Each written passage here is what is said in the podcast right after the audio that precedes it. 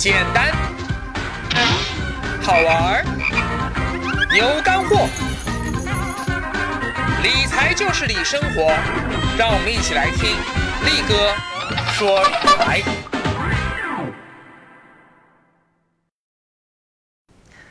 简单好玩有干货，大家好，欢迎来听力哥说理财。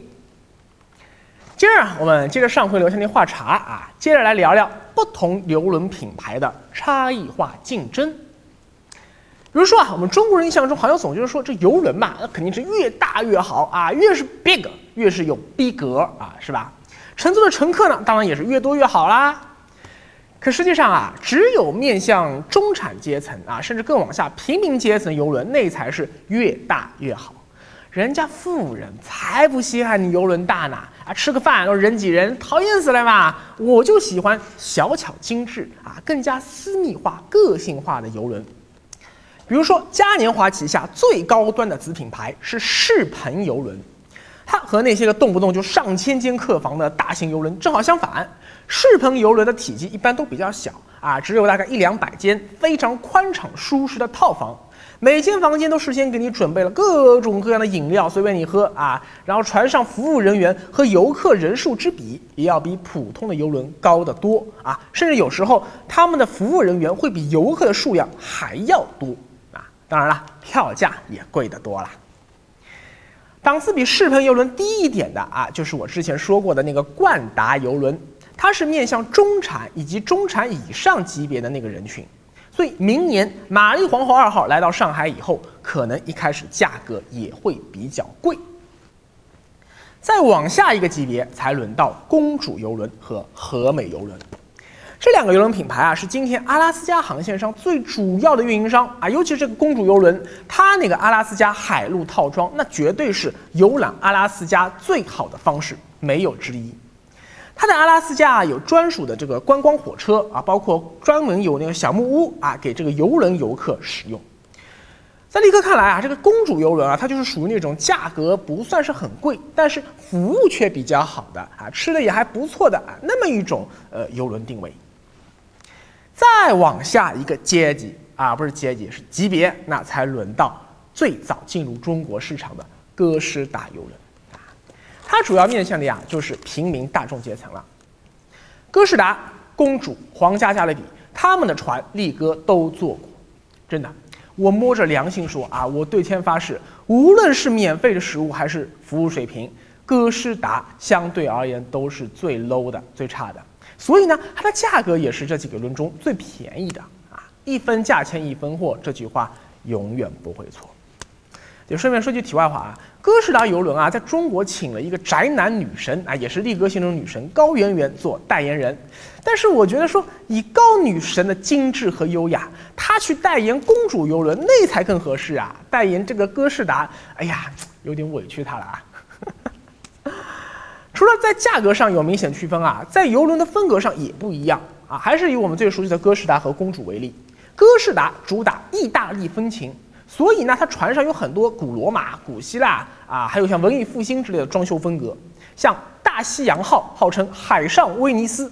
萨琳娜号号称海上古罗马，幸运号它就号称海上博物馆啊，有很多达芬奇名画之类的。相对来说啊，它的风格就是非常的热情奔放。哎，但公主游轮它是主打英伦贵族范儿啊，所以装修风格那更加精致内敛。比较简洁，色彩没有那么艳丽浮夸啊，这种定位啊，就使得歌诗达它其实更适合四十五岁以下的中青年人，三口之家啊或者年轻情侣都不错。船上的娱乐活动那也是，哎呦多的是吃不消，就从早到晚就像嗑了药一样的这个娱乐团带你跳舞啊跳跳跳，这绝对闹腾啊。歌诗达还有一个非常有特色，就是它的无上妆表演。力哥之前也说过，它也是专门为年轻人准备的。再加上年轻人相对而言往往囊中羞涩，所以歌诗达的低价位正好迎合了年轻人的需求。而公主游轮它就比较适合四十五岁以上的中老年人，它船上就没那么闹腾啊，装修风格也是中规中矩，没有那么多出轨的地方啊，没有像哥诗达游轮那么强烈的个性。但是无论是食物的丰富程度，还是说精致程度啊，或者说它的呃船上服务的细节上，力哥不得不说，公主游轮都要更好一些。好了，现在你知道了吧？为什么最早试探这个中国市场的是定位相对偏低的歌诗达，随后才是中高端的公主游轮，而现在更高端的冠达游游轮也准备来了啊！就是因为游轮公司老板经过在中国市场的几年试水以后，顿悟了，哎，哎呀，中国真是个遍地土豪的吸金天堂啊！赶快来抢钱啊！好，我们接着再来说游轮市场的老二——皇家加勒比集团啊。力哥今天啊，先在节目里打个赌啊，这不是广告啊，是真的这么想的。我赌，未来十年内，皇家加勒比会超越嘉年华，成为全球游轮市场的 number one 老大。为什么这么说呢？因为啊，过去这十多年中，嘉年华在游轮设计上的创新是远远不及皇家加勒比的。比如说啊，像皇家加勒比，它是世界上第一个想到把迷迷你高尔夫球场搬到游轮上的，第一个想到在这个游轮大烟囱的后面啊建造一面巨型攀岩墙的，第一个想到在游轮上建造一个真冰溜冰场的，第一个想到在船上建造纵贯五层甲板的非常豪华的购物大道。啊，也就是他们所说的皇家大道。而在全球到目前为止最先进的科技含量最高的海洋量子号游轮上，第一个想到建造一个可以升到海平面上九十多米、可以三百六十度俯瞰大海和游轮的观光球啊，就有点像摩天轮那种感觉。它称之为北极星。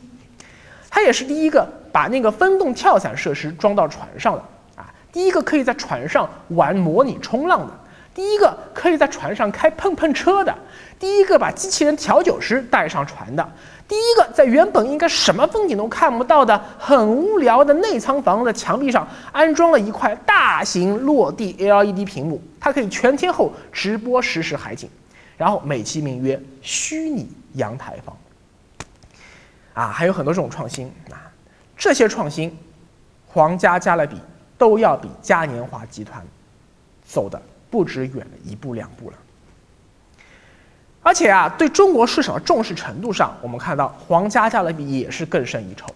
最早来到中国的海洋神话号啊，它只有七万吨，和哥斯达旗下的维多利亚号还有大西洋号，它属于差不多一个级别。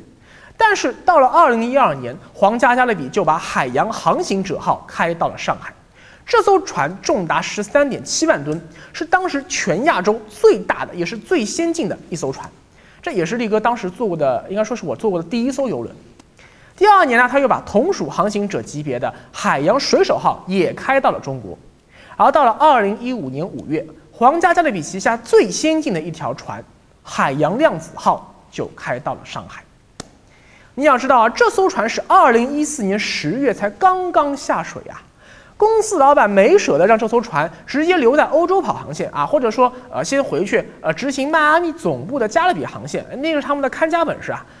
要知道啊，皇家加勒比这公司的名字，它本身就说明了他们家是加勒比航线上的霸主啊。但是，哎，这艘船没怎么执行加勒比航线，就万里迢迢一路开到了上海，专门以上海为母港，一直到现在。而今年刚刚造好的第三艘量子级游轮海洋礼赞号，也是一下水就忙不迭从欧洲巴拉巴拉巴拉跑到了中国市场。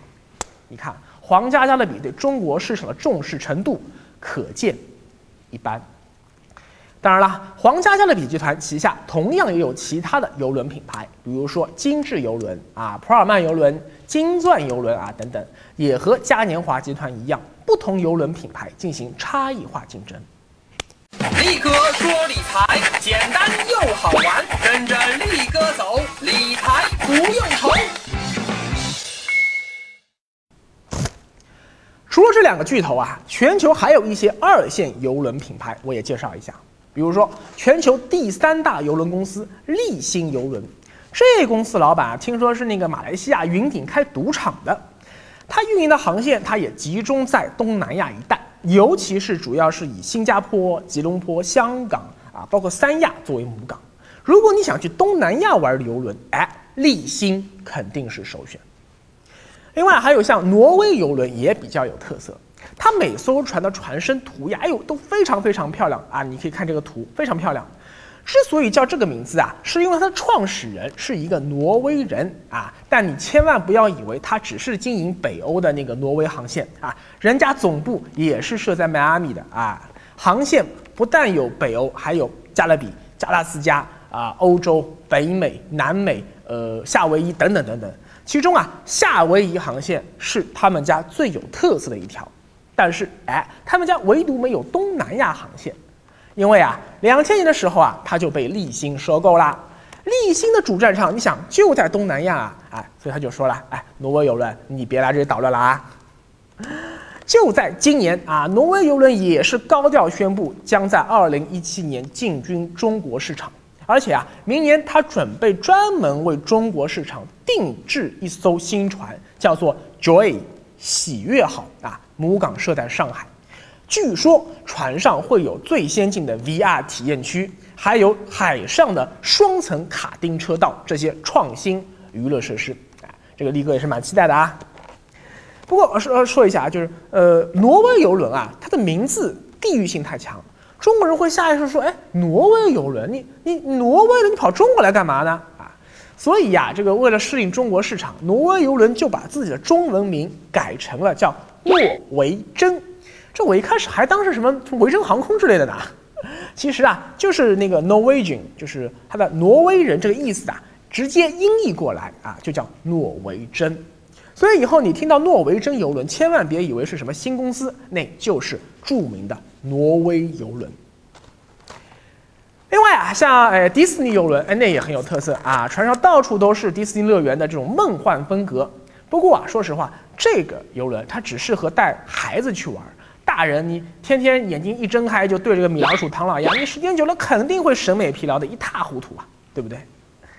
还有地中海游轮，我也要介绍一下，因为这家游轮公司它已经来到中国了。他们家呀，每艘游轮船身上都会印有 MSC 这三个字母啊，MSC 就是地中海游轮的英文缩写。不过呀，它的总部不在迈阿密，而在意大利的那不勒斯，而歌诗达的总部也设在意大利的热那亚。这两家公司啊，它都是主打意大利风情，啊，有点同质化竞争的意思啊。而现在呢，以上海为母港运营东亚航线的这艘船啊，名字叫做。地中海抒情号，重六点五万吨，长二百七十五米，宽三十二米。这艘船力哥没坐过啊，但是从这些基本数据啊，包括网上我能找到照片来看，我觉得吧，呃，它是比不过哥诗达赛琳娜号的。你看从价格上也能看出来啊，这艘船的价格也是目前所有上海港出发的游轮中最便宜的。力哥看到过最便宜的票价只有九百九十九元，一千元都不到啊！如果今后地中海游轮啊会派更先进的船来执行上海母港航线的话，我估计这艘船到时候会移到像青岛、大连或者厦门这些二线城市去。好，最后总结一下，目前啊以中国港口为母港的国际游轮分布是这样的：歌诗达旗下有档次相对比较低的维多利亚号和大西洋号。以及档次相对较高的塞琳娜号和幸运号，塞琳娜号和幸运号都以现在都是好像是以上海为母港，大西洋号的话现在是以天津为母港，维多利亚号因为档次最低嘛，就到处乱窜啊。公主旗下有著名的蓝宝石公主号和刚刚来到中国的黄金公主号，前者在上海，后者在天津。力哥坐过蓝宝石公主号和塞琳娜号，我实际体验后的感受是，蓝宝石公主号。整体优于塞琳娜号啊，至少食物上肯定是公主更好。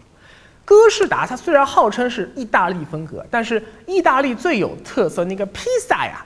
它做的我真的没有公主游轮好，好不好？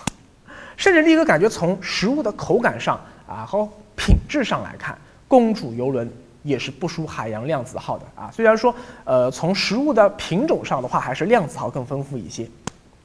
另外啊，蓝宝石公主号和塞琳娜号它吨位其实差不多啊，但是你要知道最大载客量，前者比后者少了将近一千人，所以你用小拇指想想也知道呀，服务上肯定是公主号游轮更好一些。好，再来看加勒比，皇家加勒比船最多啊，有五艘，档次最低的是七万吨的海洋神话号，高一个级别的就是十三点八万吨的海洋航行者号和海洋水手号，最高级别的就是十六点八万吨的海洋量子号和海洋礼赞号。其中啊，航行者号和水手号的档次，呃，我觉得吧，和公主游轮那两艘船其实差不太多。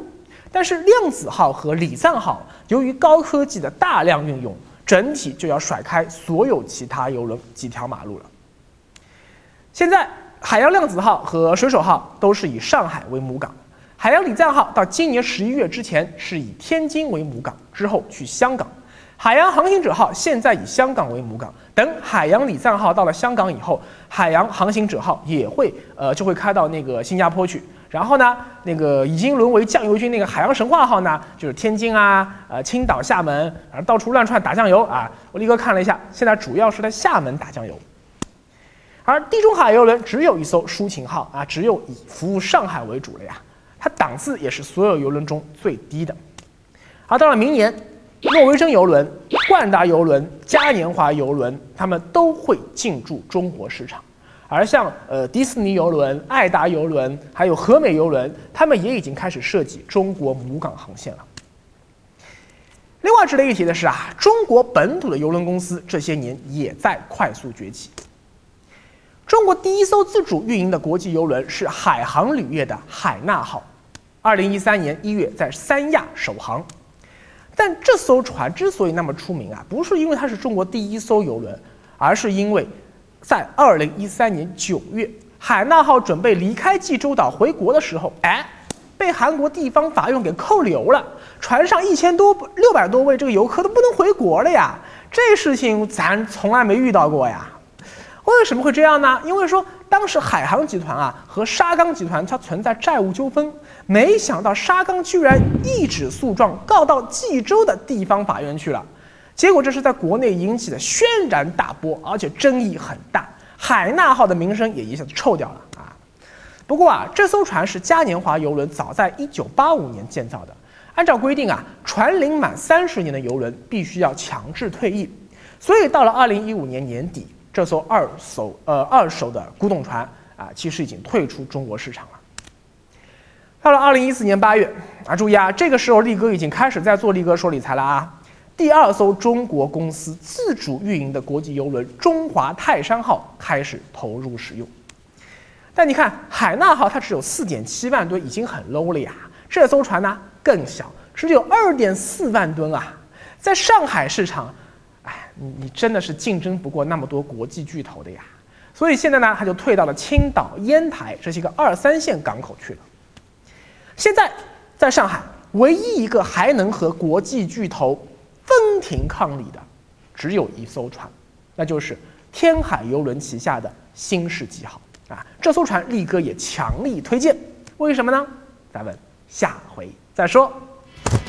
力哥说理财简单又好玩，您现在正在收看的是力哥说理财节目，欢迎扫描屏幕下方二维码，或者直接在微信公众号搜索界面搜索“力哥理财”，关注力哥理财官方微信，那里有更多理财干货等着你。拜拜。力哥理财物语，全球游轮两巨头，嘉年华集团、皇家加勒比集团。思考，